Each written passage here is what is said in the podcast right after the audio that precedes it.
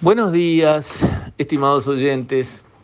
Quisiera referirme hoy al Día del Libro, que es hoy, para rendirle lo que a mi juicio es el debido homenaje al libro. La humanidad llegó hasta acá, somos lo que somos gracias al libro, a ninguna otra cosa. Estamos acá porque nuestros ancestros, hace algunos miles de años, pudieron empezar a escribir. Y eso llevó a los libros, y los libros nos trajeron hasta acá. Si no hubiese existido la escritura y los libros, estaríamos todavía eh, colgando de la rama de algún árbol. Entonces, creo que rendirle homenaje al libro es algo importante porque entiendo, me parece, que las generaciones nuevas vienen de alguna forma ninguneando al libro, perdiendo el respeto, el aprecio, la admiración por el libro. Leen mucho menos libros los jóvenes de hoy que lo que leíamos nosotros cuando éramos jóvenes. Y eso está teniendo impacto, y se ve el impacto. Por ejemplo, en la ortografía. A mí se me ponen los pelos de punta cuando veo escritos de algunos abogados jóvenes. No hay un renglón que no tenga una falta de ortografía. Y eso que para los abogados su trabajo son las letras, no trabajan con la matemática y los números, trabajan con las palabras. Y sin embargo, es un horror como escriben muchos profesionales jóvenes, no solo abogados, escribanos y también eh, profesiones de cualquier otro tipo. La calidad del uso del lenguaje viene cayendo aceleradamente. Y otro punto, ¿con cuántas palabras se expresan nuestros jóvenes? Con cuatro palabras locas. Esa es la verdad, la riqueza del vocabulario se ha erosionado de una forma espantosa.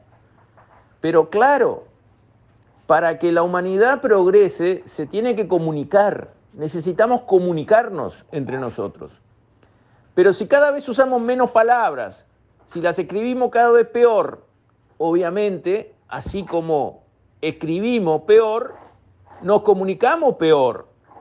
Y sí, si en vez de comunicarnos con 2.000 palabras, nos comunicamos con 80 palabras, ¿y cómo puede ser esa comunicación? ¿Más rica o más pobre? Pero no da, no da lugar a duda. Y basta mirar la diferencia entre jóvenes que vienen de familia, de alta cultura, donde eh, han leído mucho en toda la familia, con jóvenes que vienen de lugares donde no se ha leído absolutamente nada, y, uno dice, pero ¿y, así se comunican? Casi que con sonidos guturales y nada más. Eso no es gratis. Claro, no, no se ve el impacto de un año al otro, pero el impacto viene, ¿eh? Por ejemplo, estamos en las épocas en que por primera vez el coeficiente intelectual de la humanidad, que venía subiendo generación tras generación, empezó a bajar. Eso es lo que estoy diciendo. Nos estamos volviendo más burros, más brutos. ¿Por qué? Por no leer libros. Creo que volver a leer es un imperativo a leer libros, no leer el tweet o leer el rengloncito de Instagram, leer libros, sostener la lectura a lo largo de horas y días, llevar un hilo, ver cómo escriben otras personas, ir reteniendo nuevas palabras. Eso ha mejorado la humanidad durante milenios y está dejando de suceder y la humanidad está dejando de mejorar. Entonces me parece muy bien encarar este asunto con un esfuerzo consciente, primero a nivel de las familias, después a nivel de los centros educativos, después a nivel de otras esferas del Estado, para volver a impulsar en algunos sectores obligatorio, porque en los centros de educación se puede poner como deberes, como tareas obligatorias en los diferentes grados, leer tal cual y cual libro. Y lo tienen que leer y lo tienen que comentar y, y tienen que sostener preguntas para demostrar que efectivamente lo leyeron y lo entendieron. Eso se está dejando de hacer. Se tiene que volver a hacer. Y está muy bueno, por ejemplo, lo que está tratando de hacer la Biblioteca Nacional, que tiene tan rica historia. Fue fundada por Artigas en 1815 y como homenaje a la fundación de nuestra Biblioteca Nacional puso como santo y seña del ejército ese día, sean los orientales tan ilustrados como valientes. Grande, Artigas.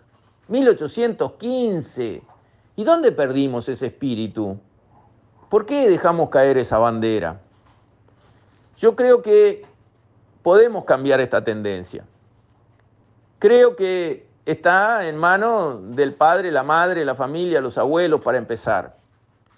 Yo a mis hijas las hice leer todo lo que pudieron durante todo el tiempo en que uno como padre tiene una autoridad sobre ellas. Pero una autoridad buena.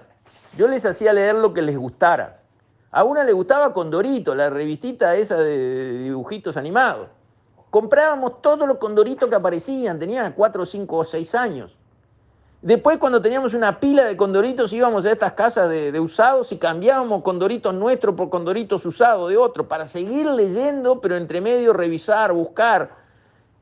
Y después de los condoritos vinieron los libros infantiles, los clásicos de todos los tiempos, que entusiasman a todos, Salgari, Stevenson, todos esos libros que son maravillosos, que en la mente de un joven que es, digamos, una arcilla en blanco, prenden, se entusiasman, lo leen, enloquecidos, interesados, o uno se lo lee como cuento de noche, porque hay padres y madres que tienen naturalmente el don de poder contar cuentos y otros no. El que inventa los cuentos, bárbaro. El que no inventa los cuentos agarra un libro y le lee capítulos antes de dormir.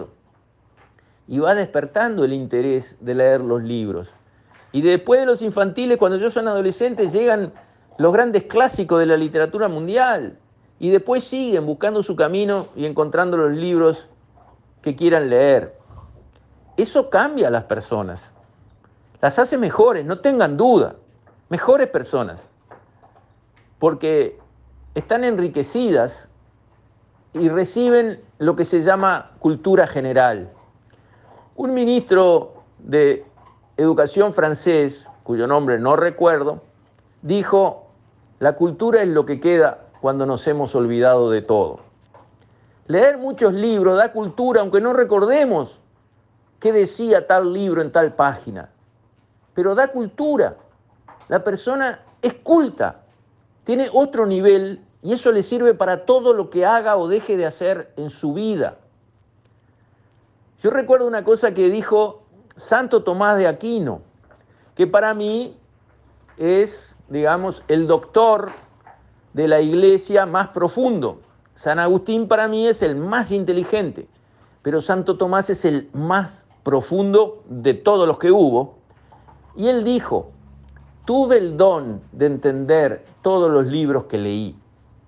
Y yo pensaba para mí, Santo Tomás habrá leído en aquellas épocas, con suerte, 200 libros, con lo escasos que eran, los caros que eran, lo difícil de conseguir que eran. 200 libros, quizás leyó Santo Tomás, un campañón en la época, un gran erudito. Yo debo haber leído las cuentas mías, que soy un maratonista de la lectura, debo haber leído 2.000 libros. Y casi puedo decir lo que dijo Santo Tomás. Yo entendí todos los libros que leí menos uno. El que no pude entender y me reboté como una pelota cada vez que me tiré tres veces fue la cábala hebrea. Pero no siendo la cábala, que realmente es para iniciados, y, no tenés un maestro al lado que página a página te va conduciendo, explicando y de alguna manera iluminando, no hay manera, no entendés absolutamente nada. Pero todos los libros que leí me sirvieron enormemente, fueron súper útiles para mí a lo largo de toda mi vida y estoy muy agradecido de haberlos leído, agradecido de mis padres que me fueron facilitando, como yo hice con mis hijas, las primeras lecturas adaptadas a mi edad, que sean interesantes, que no se transformen en una tortura leer, y desde ese punto de vista creo que eso mejora a la humanidad y no la deteriora. Y felicito a la Biblioteca Nacional buscando homenajear al libro, que haga una suelta de libros, como escuché decir, así como se sueltan palomas en los actos patrios a veces para simbolizar la libertad o vaya a saber qué, una suelta de libros, poner a disposición de la gente en la calle, en lugares, poner libros para que el que quiera lo vea y lo lleve. Libros gratuitos, retírelos, llévelos eh, y, léalos y présteselo a alguien y ya. Y me parece que por ese lado van los tiros. Que la familia ayude a los jóvenes, a los niños, a volver a leer, que los centros educativos obliguen a leer, obliguen severamente a leer y con exigencias altas de leer muchos libros a lo largo de todo el currículum, de toda la currícula de los distintos cursos y, grados que se quiera eh, recorrer, y que el país, sus instituciones, como el Ministerio de Cultura, como la Biblioteca Nacional, empujen otra vez con mucha fuerza la lectura de los libros. Con esto, estimados oyentes, me despido. Hasta mañana, si Dios quiere.